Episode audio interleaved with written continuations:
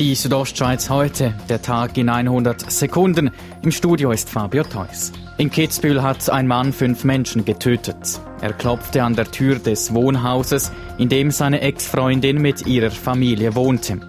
Der Vater der Ex-Freundin machte auf und wurde vom Täter erschossen. Gemäß Walter Pupp, Leiter des zuständigen Kriminalamtes, ist der Täter dann. Das Wohnhaus hat den Bruder der jungen Frau erschossen, im Anschluss dann die Mutter hat ebenfalls die junge Frau erschossen und auch ihren neuen Freund.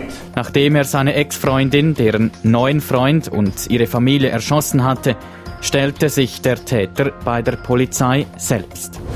Keine Nationalrätin und kein Nationalrat fehlte in den letzten vier Jahren so oft in Bern wie der Zürcher SVP-Nationalrat Roger Köppel. Der Weltwoche-Chef verpasste mehr als jede fünfte Abstimmung. Er könnte seine Parteikollegin Andrea Geisbühler als Vorbild nehmen. Sie hatte nur gerade drei Abstimmungen verpasst. Die Beratungsstelle für Unfallverhütung BFU fordert eine Velohelmpflicht für alle E-Bikes.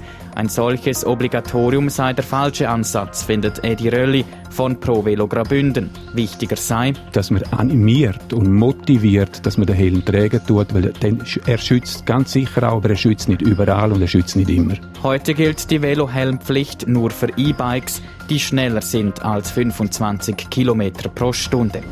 Das sieht schon mal vielversprechend aus. Der Bündner Nino Schurter hat ein Jahr vor den Olympischen Spielen ein Mountainbike-Rennen auf der neuen Strecke in Tokio gewonnen.